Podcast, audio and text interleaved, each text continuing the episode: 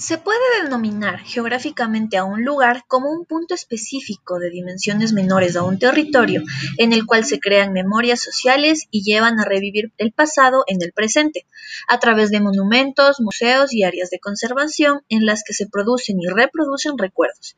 En estos lugares se conjugan elementos como los temores, lo importante y lo sagrado, visto desde la perspectiva de cada persona.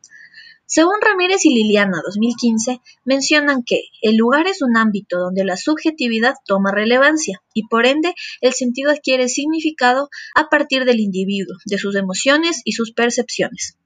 Como un claro ejemplo, tenemos el Centro Histórico de Quito, en el cual a través de sus monumentos y museos podemos revivir recuerdos del pasado en el presente.